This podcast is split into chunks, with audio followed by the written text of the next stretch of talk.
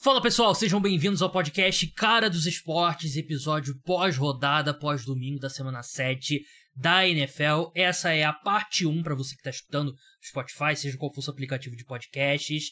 A gente vai falar de todos os jogos da primeira janela e da segunda janela de horários. E depois, na parte 2, falaremos sobre o Sunday Night Football, principais notícias do dia e já vamos olhar para a semana 8 da NFL. Tem também mais um episódio nessa madrugada de domingo para segunda, o episódio sobre NBA, preview da Conferência Oeste e palpites para as finais da NBA, como a temporada começa nessa terça-feira, então tem esse episódio extra, vai ter um episódio também na madrugada de terça para quarta, falando dos dois primeiros jogos da temporada, então não deixe de escutar. Aqui o assunto é NFL nesse episódio, vamos falar dos jogos. Vamos começar falando sobre o atropelo do Baltimore Ravens para cima do Detroit Lions, 38 a 6, um jogo que os Ravens foram para o intervalo vencendo por 28 a 0. Vocês sabem quanto eu gosto desse time dos Lions e eu torço para os Pistons na NBA. Eu tinha um pouco de pé atrás antes da temporada, já me machuquei com esse time no passado, mas eu comprei o hype ao longo da temporada e agora veio tudo por água abaixo. Os Ravens tiveram uma atuação perfeita. É, tudo que eles podiam fazer no primeiro tempo, eles fizeram. O Lamar Jackson, uma das melhores atuações, talvez a melhor atuação dele depois do ano de MVP, ele foi formidável. 21 de 27, 357 jardas, 3 touchdowns, não foi tocado pela defesa do Detroit Lions, completou passes para é, 1, 2, 3, 4, 5, 6, 7, 8, 9 recebedores diferentes e ele foi brilhante. Jogou muito bem mesmo, é, estendendo jogadas, ele, ele não foi usado tanto como corredor. Ele, as jadas que ele teve pelo chão, teve um touchdown também correndo com a bola, foram muito mais ali dele improvisar, estender a jogada quando necessário. Teve um, eles, os Ravens tiveram hoje eu estava notando um, um, estilo de RPO que eu achei muito legal. Que, claro, RPO, né? Você tem a opção de correr com a bola com o running back, o quarterback correr com a bola, ou o passe, né? E tinha essa ação né, do RPO, né? O, o, virava efetivamente um play action. E o Lamar, quando ele ia correr com a bola, ele tinha sempre um alvo, um de escape ali bem perto, né? Tipo o Zay Flowers, o Odell Beckham o Mark Andrews. E você basicamente coloca o defensor ali que ficava na frente dele numa situação de se ele marca o recebedor, o Lamar corre. Se ele para no Lamar, ele completa o passe, né? Então isso é basicamente imparável, né? Num jogo que a equipe estava completa, eu achei que o Odell jogou bem, achei que o Zay Flower jogou bem, ninguém, nenhum recebedor teve números espetaculares nesse time, né? Mas foi o fato dele ter opções, né? Ele ter três alvos de verdade, né? O Zay Flowers, o Odell Mark Andrews, até o Rashad Bateman teve um drive que ele apareceu muito bem, né? Então muda tudo de cara esse ataque dos Ravens. A linha ofensiva jogou muito bem também. O Ronnie Stanley tem um touchdown dele que parecia aquela jogada do Não Sou Impossível, né? Que o, o Michael Orr vai empurrando o cara o campo inteiro. É, realmente foi uma atuação muito boa dos Ravens. A defesa jogou muito bem. O Jared Goff foi sacado cinco vezes, 31 pressões, né? Foi tudo o teto, o, o que a gente espera, o potencial desse time dos Ravens, que na maior parte da temporada até agora a gente não viu a equipe alcançar. Eles alcançaram, né? Perderam aquele jogo estúpido para os Steelers, jogaram para o gasto contra os Titans e aqui jogaram o melhor futebol americano que em algum tempo. Né? Esse time lida muito com lesões, mas foi uma, uma partida perfeita, nota 10. Do lado dos Lions, é o Dan Campbell falando, ah, a gente precisava de um jogo como esse e tal, e realmente é um balde de água fria, né? Porque é o tipo de jogo, eu falei no preview da rodada, né, que é exclusivo para os apoiadores, se você não é apoiador, se torne um, link está na descrição. É o tipo de jogo que se o Lions era o Lions que a gente colocava, eu colocava ali no primeiro patamar da NFC, ia ser um jogo de verdade, né? E não foi. E os Lions mostraram, claro que você não quer tirar nenhuma conclusão.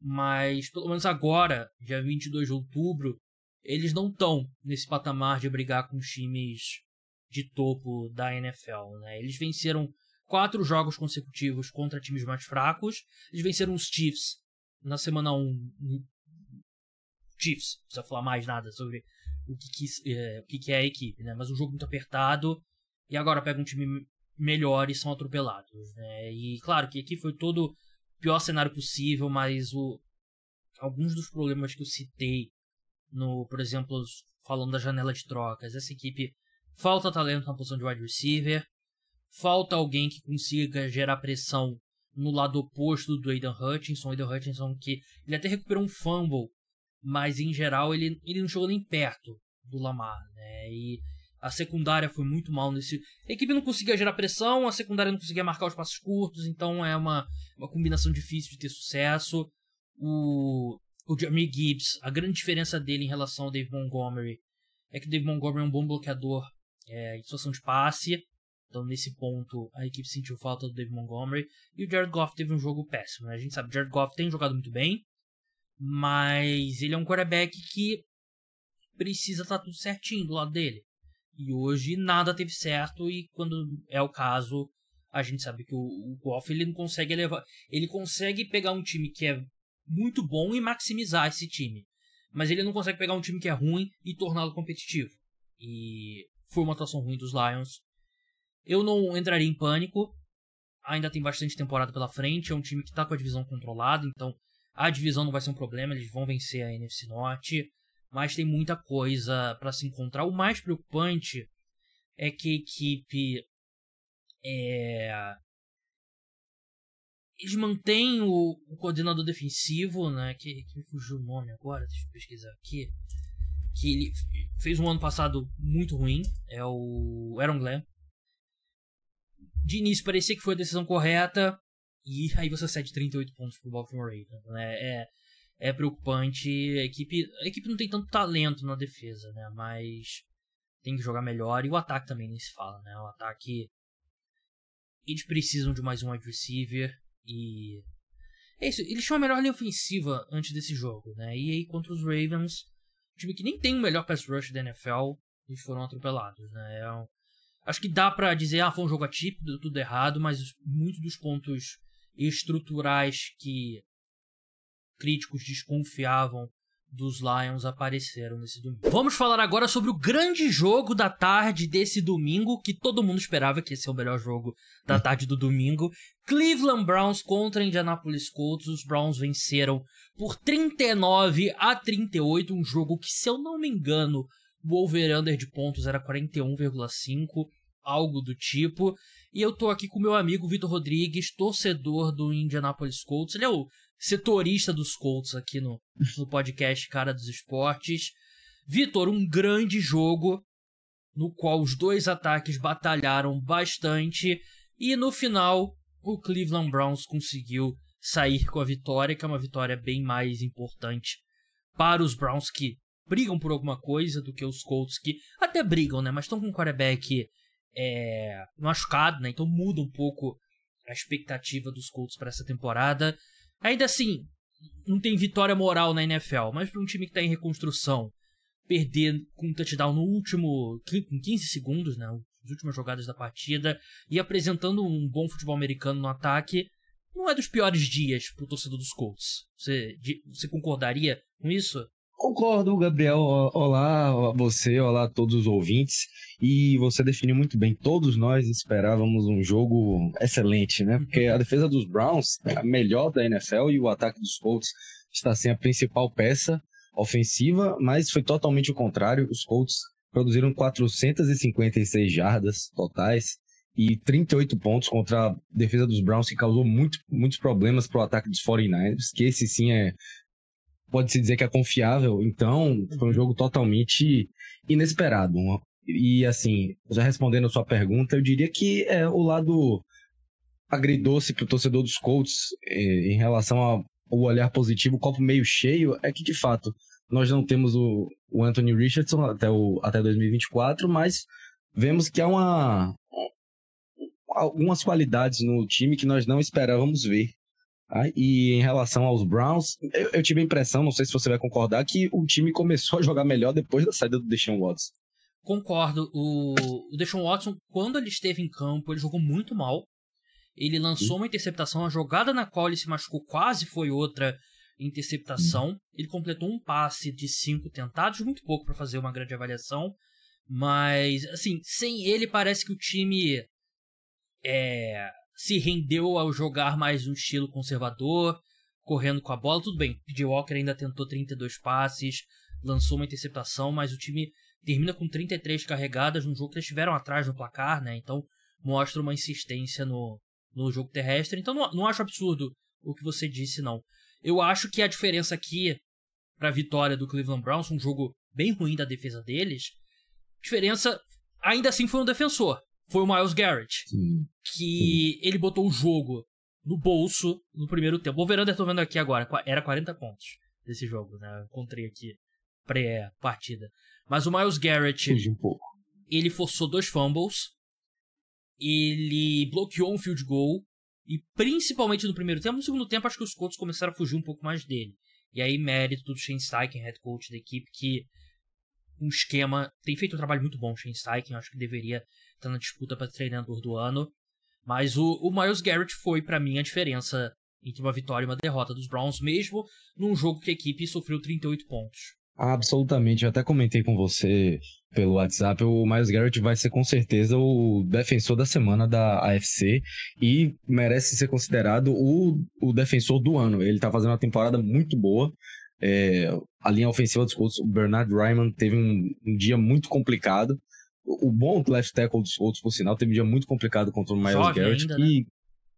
é jovem, mas é totalmente esperado. Ele teve uma grande partida e assim, o jogo foi muito mais apertado do que a, gente imaginava. Uhum. Assim, o Deshaun Watson não estava jogando tão mal assim quanto ele jogou hoje. Claro que não era aquele Deshaun Watson uhum. dos Texans, só que ele realmente, você vê que tem.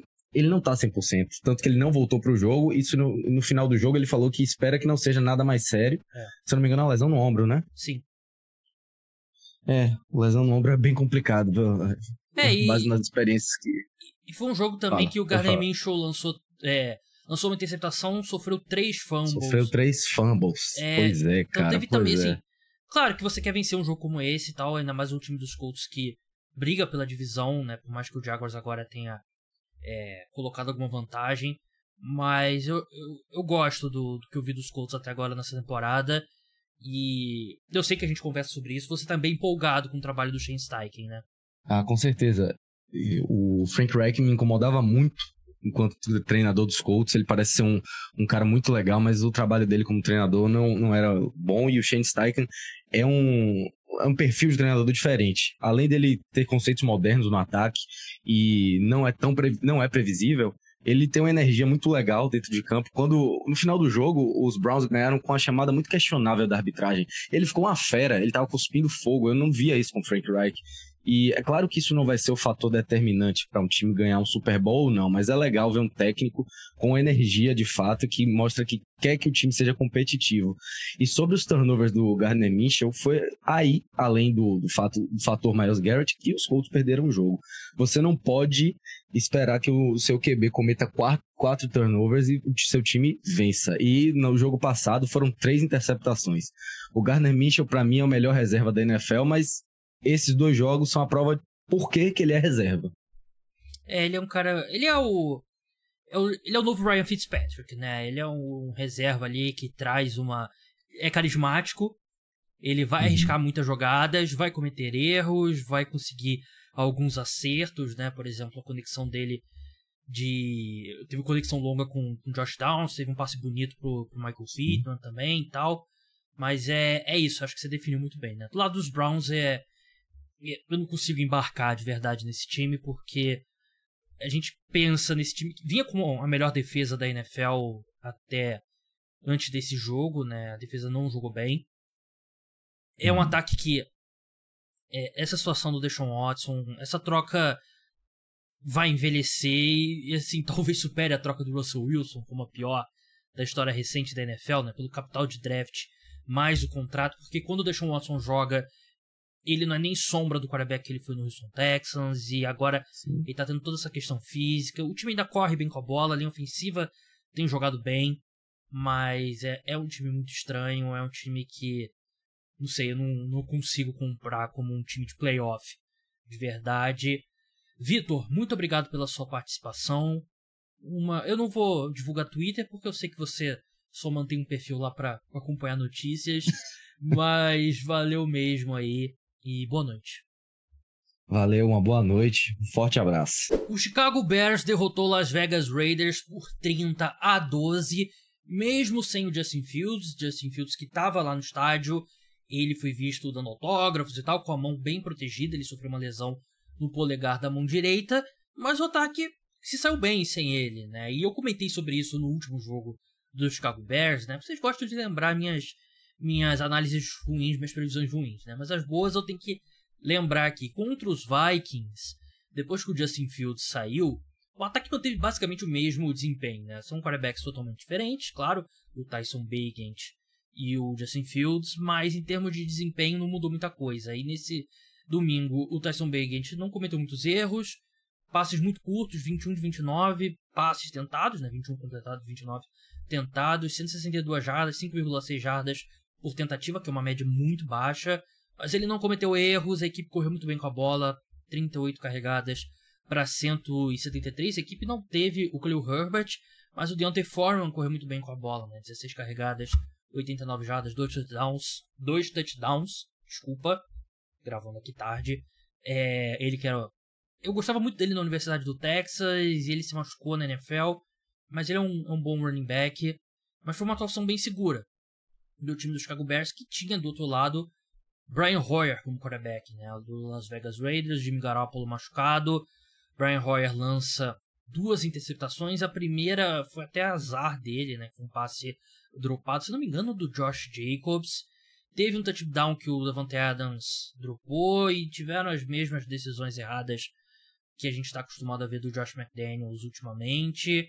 É um time muito ruim, como eu falei é, ao longo da semana, né? É difícil acreditar que esse time venceu três jogos é uma equipe muito ruim e jogou muito mal contra, contra o Chicago Bears, cometeu muitos erros e foi. Não vou dizer que foi dissecada pelo Tyson Bagent, Bagent, sei lá. Ele que convidou 65 familiares e amigos pro jogo. Nem teria 65 pessoas para convidar para um jogo se eu fosse quarterback da NFL. Mas eu tenho certeza que se eu fosse quarterback da NFL, eu ia ter mais amigos, iam ter mais gente querendo ser amigo. Mas enfim, é, boa vitória para os Bears, que sinceramente eu eu vou falar com, sobre isso com o Felipe mais tarde no jogo contra os Giants, né? Mas eu já gravei essa parte. É, todo mundo venceu no topo ali do, do draft, né? Então não prejudica tanto em termos de disputa, que tem que ser o, o, a prioridade aqui pro Chicago Bears. Felipe Lawrence, você está ao vivo no podcast Cara dos Esportes para falar sobre a famigerada franquia New York Giants, que derrotou o Washington Commanders por 14 a 7 nesse domingo. A primeira pergunta que eu te faço, foi de fato uma vitória? É uma vitória porque o time mostrou uma evolução, né? A partir do que vinha mostrando nas últimas, nas últimas semanas. Mas. Assim, o torcedor nunca vai, nunca vai torcer pro time perder, lógico. E até que a semana no geral não foi tão ruim, porque os times ruins ganharam. Então, em termos da disputa lá para ver, no, pra, ver quem fica no topo do draft, não mudou muita coisa nessa semana, pelo que eu tava vendo. Então, pode ser que seja uma vitória que, que erga um pouco a moral do time, mas em termos de draft também não, não piora muito a situação que eles estavam na comparação agora com a última semana. É, foi um jogo bem feio. Um jogo que. Horrível. Que a primeira pontuação veio no final do. No início do segundo quarto, na verdade. Foi no drive que começou no final do primeiro quarto. Teve field goal errado antes disso. Um show de punches. É, o Sam Howell jogou muito mal.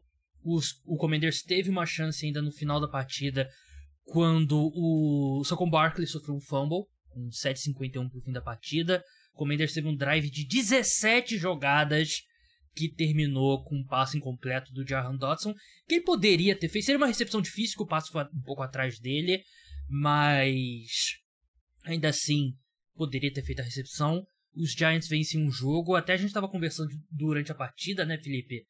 É, o Tara Taylor parece que não, não recebeu o memorando sobre o tanking, né? Porque ele jogou bem melhor do que qualquer partida do Daniel Jones esse ano. Daniel Jones que tá fora por lesão.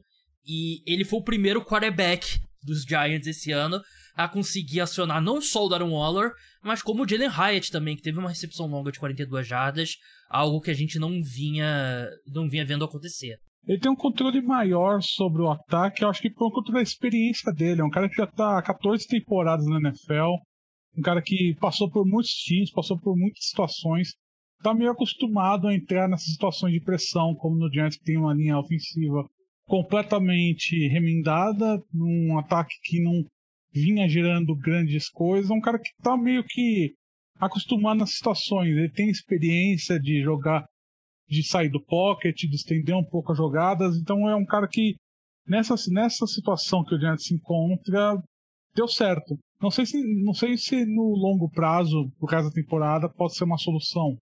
Mas nesse momento em que o Daniel Jones claramente não tem condição de jogar por conta da, da lesão no pescoço, ele tá, tá dando resultado sim. Sobre a defesa, é, é sempre aquela porcentagem, né? O quanto que é o quarterback adversário segurando a bola, o quanto que é a linha defensiva jogando muito bem, quanto que é a linha ofensiva do adversário jogando mal. Eu acho que aqui é uma é um conjunto perfeito de uma linha ofensiva do Commanders que não é muito boa e o Sam Howell que tá lutando para ser o, o dono do cinturão do quarterback mais aceita sec na NFL atualmente. Mas mesmo fazendo essas ressalvas, eu gostei da atuação da, da defesa dos Giants. E o Dexter Lawrence, que vem fazendo uma temporada muito boa, provavelmente o melhor jogador dos Giants na temporada, não sei se você vai concordar, mas foi, um, um foi o melhor jogo da defesa dos Giants esse ano. Ah, foi, uma, foi um jogo que caiu muito bem pelo que o Ink Martindale gosta de fazer com defesa, né? Que é muita pressão, muita blitz. O, o Commanders é um time que tá tomando muito sec, tá uma linha ofensiva que não tá conseguindo proteger nem um pouco o Howell. O Howell também é um cara que chama muito sec, ele provavelmente vai quebrar o recorde da NFL de mais sacks para um quarterback. Então acho que é uma, uma situação que favoreceu muito a defesa do Giants, né? Que, como você bem disse, o Dexter Lawrence está sendo o melhor jogador dessa defesa, um cara que sempre aparece, sempre está botando muita pressão no meio da, da linha defensiva. Acho que é um cara que provavelmente não sei se vai ser ao pro, porque como o time do Giants está sendo muito ruim, meio que esconde a atuação dele, né? Mas ele tá realmente se, se destacando nesse início de temporada. É, eu tava pesquisando aqui, o recorde de sacks numa só temporada, se eu não me engano, é o David Carr, ainda é o David Carr. 2005, Sim. 68 sacks. É, realmente foi um, um, ano bem ruim, porque tem, teve um ano do Sean Watson também, que ele chegou perto, mas não, não ultrapassou. O Sean Watson teve em 2018 62 sacks, 76 do David Carr em 2002, o primeiro ano do Houston Texans, se eu não me engano, na, Sim. na NFL, foi né, na NFL. Mas é isso, vitória do New York Giants. Concordo com o que você disse sobre os candidatos diretos também ganharam, né? Então acaba não sendo tão ruim assim em termos de draft. Né? Os Broncos venceram, Patriots venceram, os Bears venceram. Então a disputa ali meio que fica elas por elas. Sigam o Felipe no arroba quarterback, provavelmente você já segue. Felipe, brigadão aí e boa noite. Um abraço, Gabriel. O New England Patriots derrotou o Buffalo Bills por 29 a 25, isso mesmo que você está ouvindo. Uma excelente atuação da defesa dos Patriots. Sim, eles cederam 25 pontos, mas foi uma atuação muito boa da defesa. Uma atuação muito boa do Mac Jones também, que teve um jogo melhor. Não tem, assim, não teve muita mudança estrutural. Eu senti um play call um pouco mais simplificado, mas ainda assim nada que mudou muito da água pro vinho. Eu achei que foi uma atuação ruim do Buffalo Bills e a equipe vem jogando mal nas últimas três semanas. Perdeu para os Jaguars, venceu apertado o New York Giants na última semana e agora perde para o New England Patriots. Eu sei que eles perdem por quatro pontos, mas em determinado momento da partida a vantagem chegou a ser de 22 a 10, né? E aí os Patriots sofrem um fumble ali com o Kendrick Bourne depois de um touchdown dos Bills que cortou para 22 a 17. Os Bills viram o jogo e os Patriots viram novamente com um drive disparado o melhor drive do ano do Mac Jones, né? Ele secou ali a defesa dos Bills, que vem tendo muita dificuldade. Uma defesa que não está conseguindo gerar muita pressão. A secundária está desfalcada. É, a marcação do meio do campo ali tá prejudicada com a ausência do Matt Milano. e o time tá jogando mal. No ataque tá jogando mal, o Josh Allen cometendo erros. O jogo em si dele, é, ele começou muito mal, lançou a interceptação. E no resto do jogo a gente viu muito dos outros problemas que. Os problemas que eu venho citando aqui no podcast, né? Que é falta de outros alvos e tal. E ele. Ele não parece. Ele não parece tão encaixado como a gente já viu no passado, né? Eu acho que tá.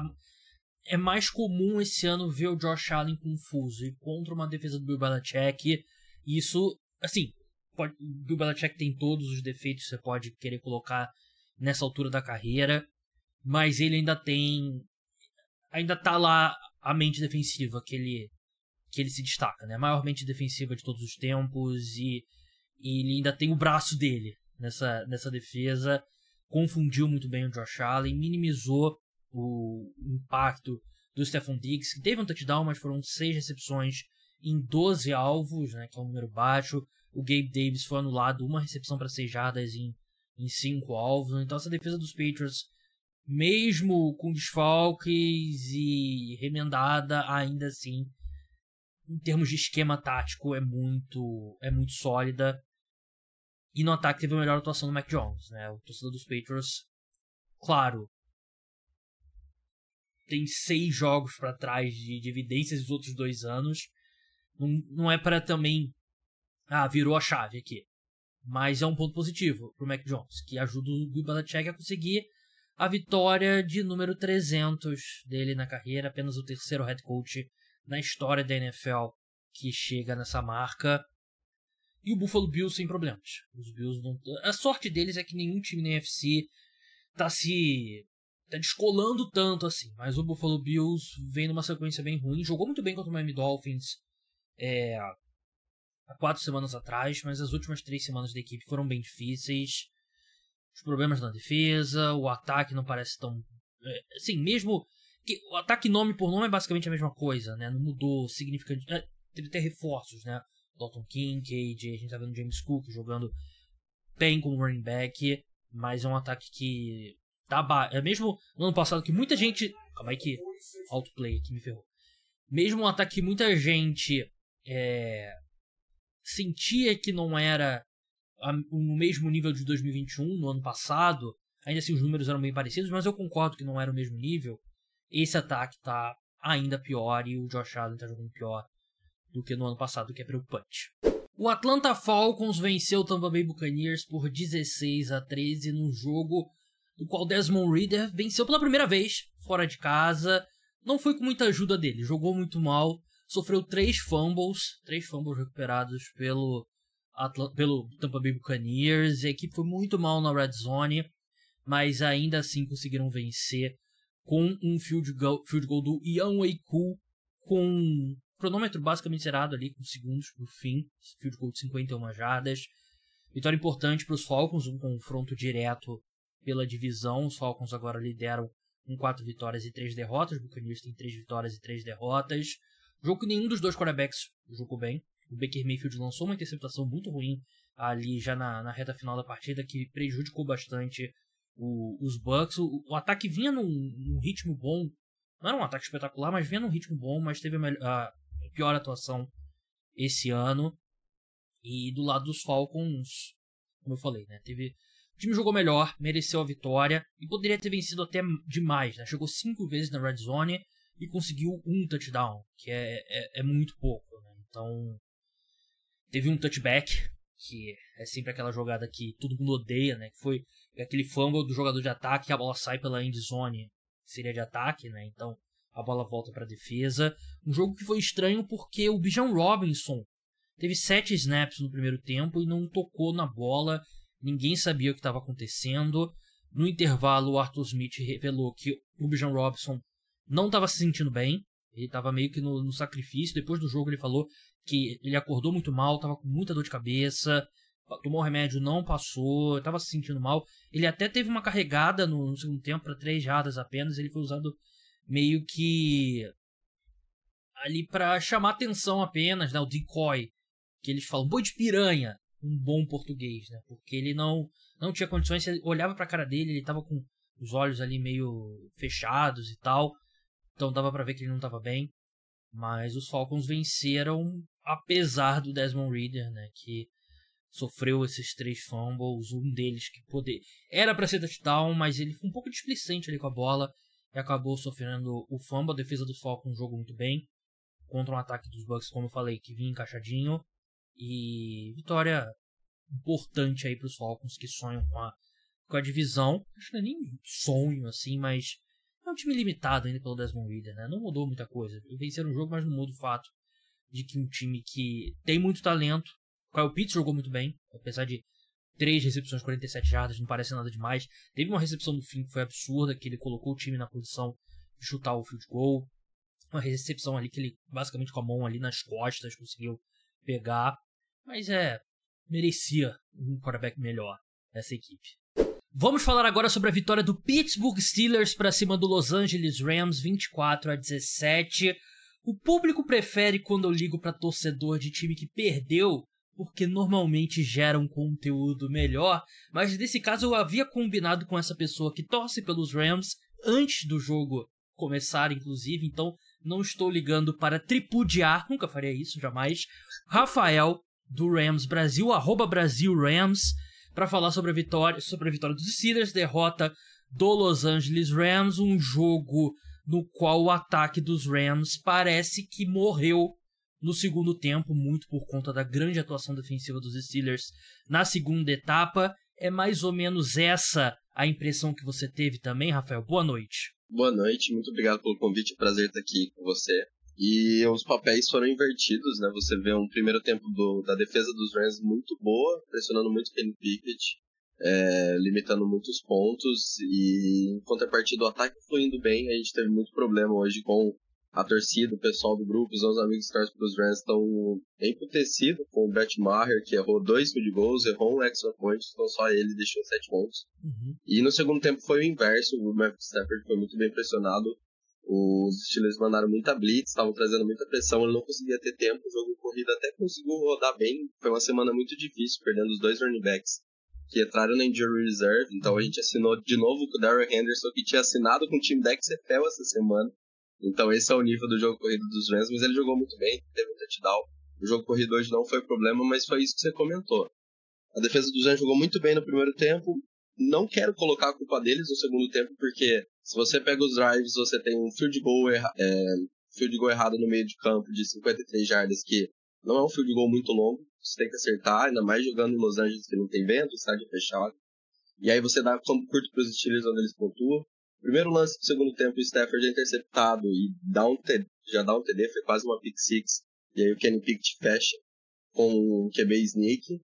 E você tem mais um field goal errado na sequência, no drive longo, naquela recepção milagrosa do Puka. Teve uma falta do TJ Watt que é, acabou deixando o drive vivo, e aí teve aquela recepção, e aí você perde o field goal, deixa o campo curto, e aí você toma uma big play do, do Pickens, e, e o jogo basicamente acaba nessas, nessas jogadas. Então hoje o Pittsburgh Steelers errou menos, foi mais efetivo quando precisou ser, porque foi dominado, eu acho, no jogo. Acho que até quem torce para os Steelers vai concordar.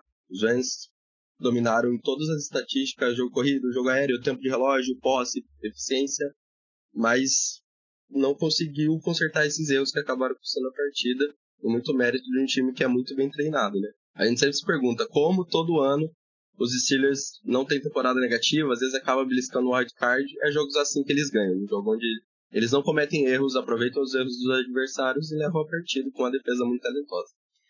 É, eu não tenho os números na minha frente, gostaria de ver um, um levantamento qual time que mais venceu jogos tendo mais menos jardas do que o, o adversário e foi o caso nessa nesse domingo os Steelers tiveram 54 jardas a menos que os Rams e eu tenho certeza que os Steelers estão no topo ou perto do topo nesse nesse possível levantamento. Se você tiver o interesse, você ouvinte, faz esse levantamento e me manda.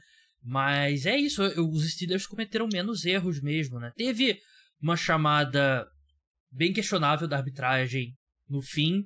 Se você quiser desabafar um pouco, Rafa, o, o tempo é agora. Cara, é complicado, né? A gente, como é torcedor, semana passada aconteceu a mesma coisa no jogo Giants, então você passa por isso e Parece que quando você é torcedor é sempre contra o seu time, mas eu não quero ser injusto também tirar o mérito do, do time dos Steelers que ganhou como precisou. Mas, Mas, não foi first down. toda semana tá tendo, Não tá foi tendo chamadas bizarras, É. cara. Não foi first down. Então você pega por todos os ângulos e o que mais me surpreende é, tipo, mesmo puxando paralelo no, no lance do Darren Waller. Se você vê, cara, como que, é- como que eles revendo a, a jogada não é remarcada? Esse é o meu ponto. Ali no- na hora, por exemplo, a recepção do Puka, eu achei que não tinha sido. Aí tu olha no replay, ele coloca o pé e aí beleza, tu dá a recepção. Na hora ali, tu acha que o cara conseguiu a jarda, mas ele não conseguiu, é claro isso. Então parece jogo hoje teve também no jogo do Colts, lances esquisitos, semana após semana a arbitragem está sendo é, tá sendo questionada e dessa vez foi contra a gente e semana que vem pode ser contra outro. Teve um lance parecido também no jogo contra os Eagles, numa interferência do AJ Brown que aí eu não sei se é clubismo ou não, mas eu acredito que não tenha sido e aí deixou a bola na goal line. Então, sabe, constantemente a NFL tem, tem tido problemas com a arbitragem, dessa vez foi com a gente, mas não é somente com a gente. Então não quero também parecer que, né, ah, perdeu por conta da arbitragem. Se colocou no papel de precisar da arbitragem e acertar, não acertou e perdeu o jogo. Mas é complicado, como a liga mais valiosa do mundo, tu mede a bola com dois pirulitos gigante laranja. Então, enquanto isso acontecer, a gente vai ficar sujeito à interpretação dos árbitros. E É. a gente tem visto que nas últimas semanas parece que tá cada vez mais complicado. É, eu não, tô, eu não tô sugerindo aqui também que é, existe arbitragem maliciosa na NFL. Acho que a arbitragem na NFL é ruim. Assim como é ruim, acho que não tem nenhum esporte satisfeito com, com arbitragem, né? Então não é exclusividade da, da NFL, mas assim, também erro do, do Sean McVay, e ele comete muito isso, de chegar naquela situação, não ter timeout e não poder desafiar, né? E a gente sabe que ele é um cara que queima muito timeout cedo, e se ele tivesse um timeout ali, eles pediriam o desafio e provavelmente conseguiriam, porque eu achei que foi bem claro, na hora deu pra ver que, que o Kenny Pickett não conseguiu. Eu achei que foi um posicionamento da bola muito é, benéfico aos Steelers e na hora de medir, a medição foi muito rápida também, que eu achei foi estranho. Né? Eles correram lá, botaram pau, não, first down, pum, vambora e segue o jogo, né? Não, não achei que foi uma boa medição. Mas os Steelers mereceram. Achei que a defesa jogou muito bem. O TJ Watt é mais uma grande partida. Apesar dos números dele não serem espetaculares, eu achei que ele jogou muito bem. O último ponto que eu queria te perguntar, antes da gente encerrar, Rafa. Cooper Cup, 7 alvos, 2 recepções, 29 jardas. O que, que aconteceu aqui? É, ele teve dois drops nos dois primeiros, nos dois primeiros targets dele. Então foi, foi bem complicado, foi bem estranho. Você vê o Darrell Henderson voltando, vi a galera comentando, né? Que o mundo paralelo que a gente vive que nas quatro primeiras jogadas você tem dois first downs do Darrell Henderson, que era um jogador da XFL essa semana, e você tem dois drops do Cooper Cup, que é um dos melhores recebedores. Então, tirando esses dois drops, você teve a interceptação que teve o target para ele numa bola que o Stafford tava loucão e lançou, não tinha como ele. Então, você acaba atrelando mais o target para ele, não concluindo uma recepção.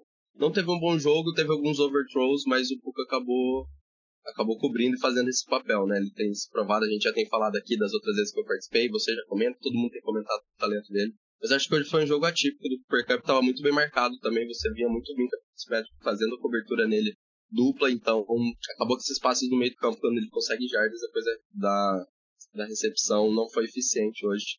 Mas eu acho que, que ele não chegou a ser o problema do jogo hoje. Acho que hoje dá para colocar na conta do, do Brett Maher, que você não pode errar aquele chute, você não pode errar extra point, não dá. Então espero que essa semana os Giants corram atrás de algum, de algum novo kicker, seja é, um draft, seja quem tá livre, trocar por alguém, porque se quiser competir, essas pequenas peças elas fazem diferença. Você ter o, seu kicker tirar 7 pontos, e além de tirar 7 pontos, dá duas condições de campo já quase no meio do campo do ataque adversário, isso custa jogo na NFL, onde cada detalhe faz diferença.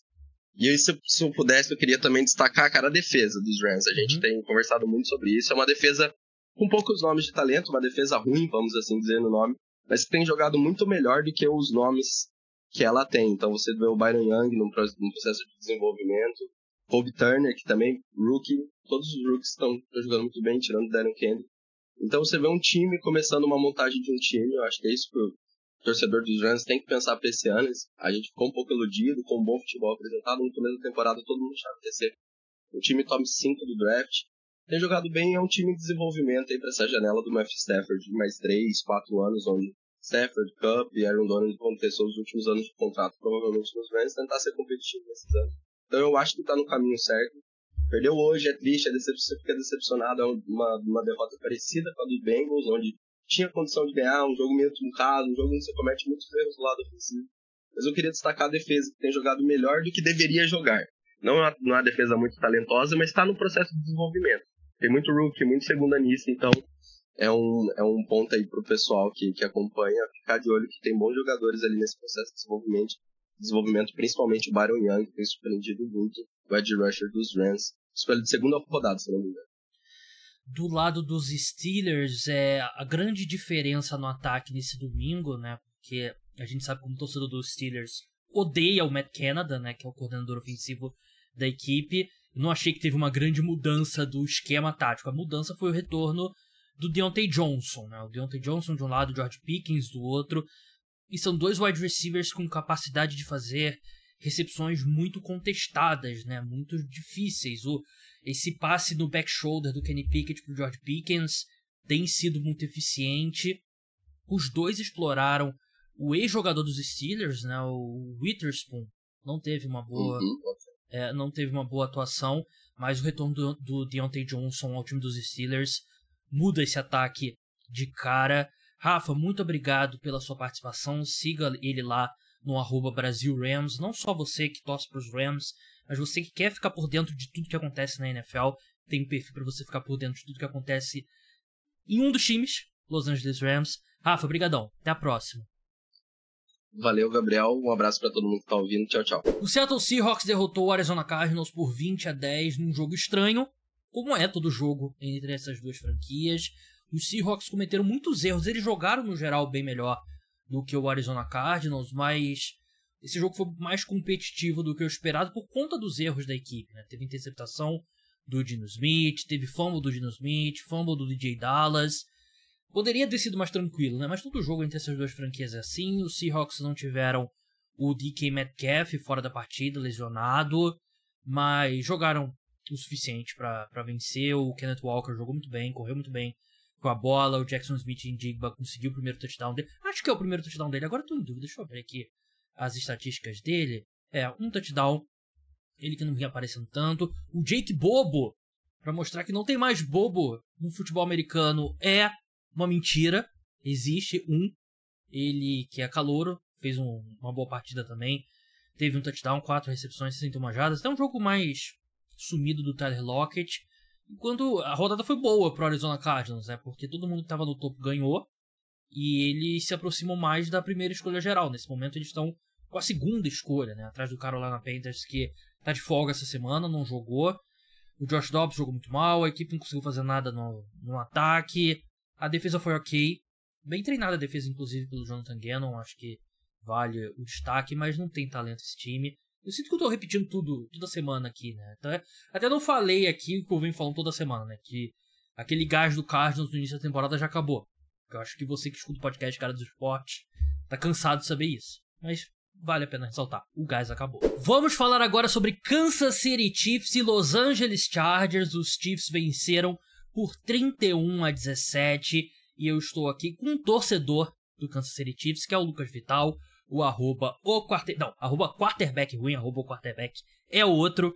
Mas, Lucas, muito. Seja muito bem-vindo ao podcast Cara dos Esportes mais uma vez. Seja da casa aqui. Vamos falar sobre esse jogo no qual o Kansas City Chiefs teve uma boa atuação no ataque e melhor ainda na defesa. Você concordaria com essa avaliação? Demais, demais. É. Eu, eu acho que esse é o jogo que eu fiquei mais feliz a temporada inteira. Não foi o melhor jogo dos Chiefs, porque o melhor foi aquele contra os Bears mas os Chargers são um time mais é, completos, né, mais competitivos do que os Bears. E foi a primeira vez na temporada onde as duas unidades foram bastante complementares. Então, no primeiro tempo, o ataque foi muito bem, a defesa demorou um pouco para engrenar. E no segundo tempo, o ataque sofreu alguns problemas e a defesa segurou. E esse time, do jeito que jogou hoje, me dá muita confiança na possibilidade de, de repetir como vencedores do Super Bowl. Eu tô pô, acho que é o jogo da temporada inteira até agora que eu fiquei mais feliz de assistir do, do, dos Chiefs. É, o esse time dos Chiefs é diferente do, dos últimos anos, né? E eu digo os times do Tarek Hill, e o time sem Tyreek Hill na temporada passada. É um ataque menos explosivo, isso não tem nenhuma dúvida quanto, né? É um, um ataque que tem menos capacidade de fazer big plays, é um ataque um pouco mais de precisão, e a defesa é disparada melhor da era é, Patrick Mahomes, né? Não que a defesa do ano passado fosse ruim, mas essa defesa está em outro nível. Essa defesa é de forma legítima uma das 10 melhores da NFL e diria que provavelmente é top 7, talvez top 5. Tem que parar depois dessa, dessa semana 7 para olhar ali os rankings, os números e, e refletir sobre o que eu vi em campo. Mas essa defesa é de forma legítima muito boa, Lucas. E acho que o pessoal tá perdendo um pouco. Tinha até que um pouco preconceito contra a defesa dos, dos Chiefs, que é uma secundária muito boa. É um pass rush com o retorno de Charles eh, retorno de, de suspensão, né? Ele tava suspenso. Charles Omenu. Você tem um pouco mais de opções na posição de edge rusher. O Chris Jones está jogando em altíssimo nível. E hoje, por exemplo, a gente viu o Keenan Allen ser muito bem contido. Ele que vinha fazendo uma temporada muito boa. É, essa defesa dos Chiefs pode. Ela pode compensar a diferença em relação a esse ataque a de outros anos do Kansas City Chiefs. Não, com certeza. Eu acho que o sistema do Spagnuolo sempre foi muito pautado em deixar claro que algumas coisas o outro time vai poder tentar fazer no ataque. E normalmente, é, por ser um sistema bastante complexo, essas outras coisas eram é, muito explosivas. Então você via momentos de, em que a defesa dos Chiefs jogava muito bem, é, interceptações, three and outs em momentos decisivos nos últimos anos, mas sempre era aquela história de que demorava até próximo do fim do ano para engrenar. E por ter mantido tanto dos mesmos jogadores e também pela movimentação ali do Brett Pitt de fazer essa defesa uma unidade extremamente jovem ano passado, são jogadores com muita vontade de aprender e de rodar realmente o sistema que está ali. Então, por exemplo, o Trent McDuffie, na minha opinião, hoje é um dos melhores cornerbacks da NFL. Ele, o Spagnuolo pede para ele fazer muita coisa e ele faz. É, o Lajarius Sneed é incrível também, é um dos principais é uma das principais armas dessa, dessa secundária, e tudo roda muito do jeito que o Spagnuolo pensou. Tem ali aquela, aquele sec do Drew Tranquil, basicamente para fechar o jogo antes da interceptação, em que, é, se você rever a jogada, todo mundo faz exatamente o que foi desenhado, dá para ter certeza. É uma simulação de pressão pelo Tranquil, ele é, segura um pouco antes de atacar o Herbert e ele sai livre. E dá para perceber que todos os cornerbacks seguram as rotas e tudo roda perfeitamente. Então, é uma defesa em muita sintonia, sem necessariamente nomes que todo mundo vai conhecer, mas tem ali o Chris Jones e que tá fazendo um, o que o, o Spagnuolo, que é o coordenador defensivo, pensou e rodando isso muito bem. É, os Chiefs acertaram muitas escolhas de draft na defesa recentemente, né? Na secundária, como você falou, o LaJarry Smith talvez seja um dois, talvez o defensive back mais subestimado da NFL, né? Porque ele é muito sólido. O Trent McDuffie cada vez mais se provando uma excelente escolha. O George Karlaftis, ele não tem o teto de outros edge rushers de primeira rodada, mas ele é um cara muito sólido. E essa galera toda cerca uma super estrela, né? Que é o o Chris Jones, que nem teve o melhor dos jogos dele, mas ainda assim ele é um cara que ele traz muito atenção na, aos bloqueadores do, do adversário. Esse jogo, Mahomes completou 32 de 42 passes, 424 jardas, 4 touchdowns, 12 recepções, 179 jardas e um touchdown para o Travis Kelsey. Eu tenho uma notícia ruim para te dar, Lucas. Qual? É, um amigo meu, Bruno Mioto, ele tava olhando o, o calendário da turnê da Taylor Swift. E saiu aquele número durante a transmissão, como os números do Travis Kelce têm sido melhores com a Taylor Swift assistindo em relação aos jogos que ela não estava no estádio. E ela tem um show em Tóquio no dia anterior ao Super Bowl. Se o Kansas City Chiefs chegar lá, isso será um problema. Meu Deus do céu. Putz, essa é de fato uma notícia difícil agora de, de ouvir. Vou ter Mas, que botar ela num, é, é. num F-17, né? Um jato com Tom Cruise pilotando pra ela chegar rápido, né, em Las Vegas. essa, essa é a. É, bom para os Chiefs já entenderem que se a gente chegar no Super Bowl, a gente joga sem o Kelsey, porque é. ele não vai estar tá no, no, no, nível com a Taylor, né? Então vai ter que já. Vai ter que já aquecer o Noah Gray ali e, e, e garantir que não vai dar para jogar com ele. Meu Deus, eu tô honestamente preocupado com essa notícia agora, porque essa mulher virou um amuleto da sorte na torcida dos Chiefs. Ela aguentou 60 minutos, muito mais de 60 minutos, né? 60 minutos corridos, 3 horas e meia, 4 horas da companhia do Jackson Mahomes nesse domingo. Né? Isso, isso é a, é a, estatística mais forte do jogo inteiro. Quatro, mais de 400 jardas do Mahomes, ele já tinha feito isso outras nove vezes. É. Aguentar o Jackson Mahomes sem ser parente dele, eu acho que é Gold Stars isso aí, não dá não? É impressionante, não perdeu o bom humor. Teve um aperto de mão com a Brittany, é, Brittany Murphy. Brittany Murphy era atriz. Brittany Mahomes, que eu tenho certeza... Olha, me desculpa agora eu tenho certeza que aquele aperto de mão foi teve todo um departamento de comunicação que bolou opções e tal, e aí eles fizeram aquele focus group, né, que eles chamam um monte de gente, aí a pessoa assiste por trás do do, do aquele vídeo espelhado, né, para ver o que o pessoal vai achar melhor.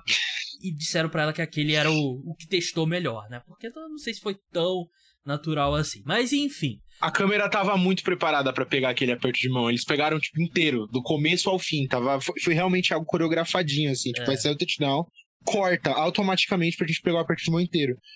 Parece até que ela tá com ponto, né? Ó, tá a câmera em você. Não, brincadeira. É. Claro que também tem múltiplas câmeras o tempo todo nela, né? Ali também não tem como. Eu vi um vídeo que foi legal no Twitter, uma. Não sei, alguém tava filmando ela, assim, da arquibancada, e aí a Taylor olha pra pessoa diretamente a cena, e o vídeo começa a ficar todo tremido, a pessoa começa a gritar de forma histérica. Ela é uma das pessoas mais famosas do mundo atualmente. E eu gosto dela, pra ser bem sincero. O pessoal. É, tem muita gente que pega no pé dela. Ela parece uma pessoa legal, sinceramente. Ela parece uma uma boa pessoa. Eu gosto muito do Travis Kelsey também, então eu sou pró casal Travis Kelsey e Taylor Swift. Sobre o Los Angeles Chargers.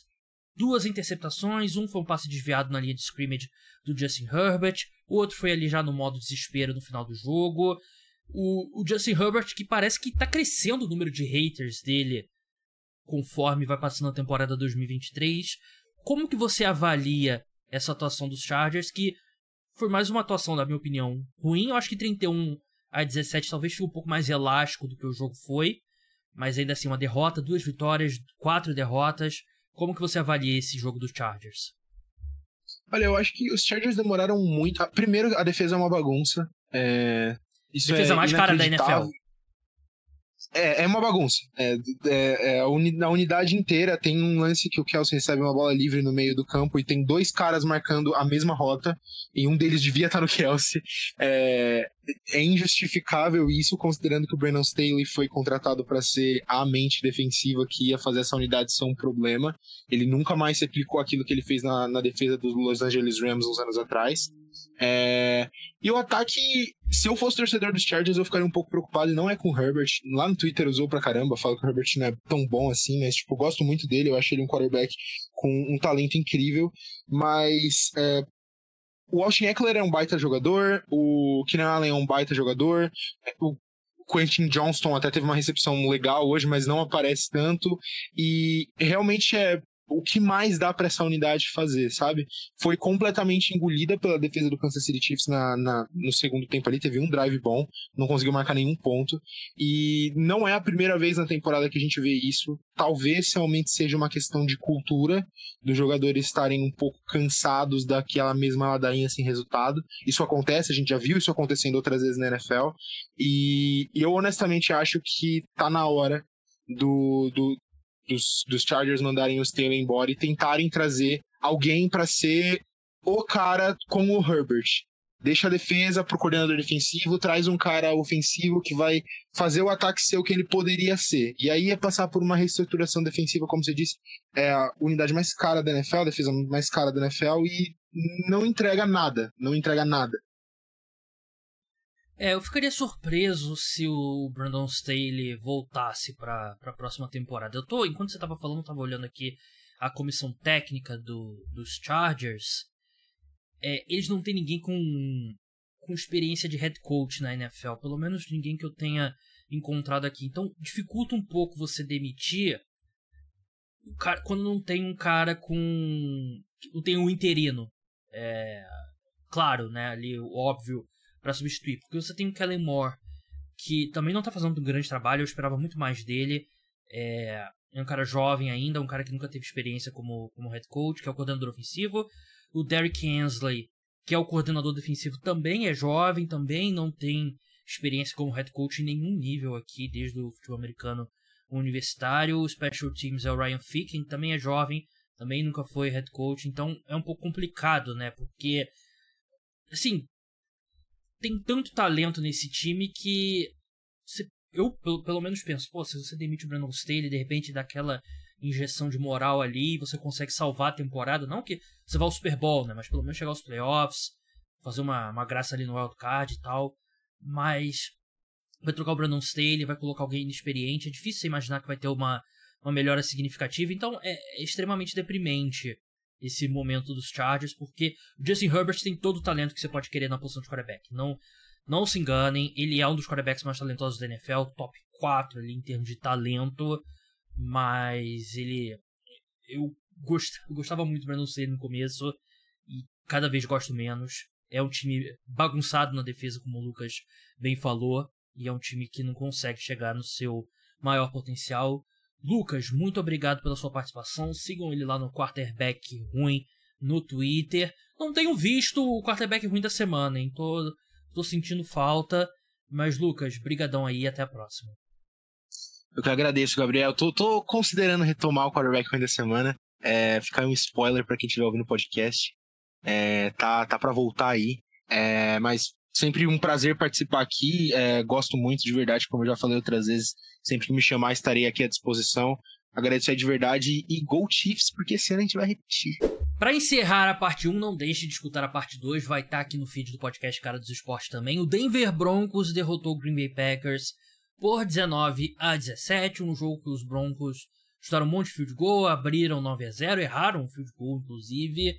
Os Packers chegaram a virar o jogo no último quarto, mas os Broncos viraram de volta 19 a 17, teve ainda a interceptação lançada pelo Jordan Love no final que selou a vitória do, do Denver Broncos, uma partida bem a cara do Denver Broncos recente, né? O ataque tem flashes, não consegue manter muita consistência, a defesa jogou melhor, mas eu acho que esse desempenho diz mais sobre o ataque dos Packers. E tá na hora ali, talvez já tenha passado da hora de encarar o fato. Jordan Love não é o cara. Jordan Love não é o cara. Ele tem o melhor time do mundo ao redor dele? Não. Mas ele não é especial. Ele, o torcedor dos Packers vai ter que encarar o fato que pela primeira vez em 30 anos eles não vão ter um quarterback com múltiplos MVPs no comando do time. Você foi de Brett Favre para Aaron Rodgers e Jordan Love não vai ser esse cara, né? Eu eu achava que ele poderia ser bom o suficiente, que com um bom esquema a equipe teria um ataque funcional, não é esse o caso. Ele até teve bons números no começo da temporada, mas agora já já esfriou. Esse ataque é muito desprovido de de talento no corpo de recebedores, ainda teve a lesão do Christian Watson no final, mas é isso, um ataque assim, eu poderia ser melhor, poderia ser mais criativo, né? Mas tem um limite que, que a criatividade pode fazer quando você tem o Romeo Dubs liderando os recebedores em, em alvos, né? O Luke Musgrave. O AJ Dillon é o jogador que mais recebeu jardas desse time. Né? Tem um limite.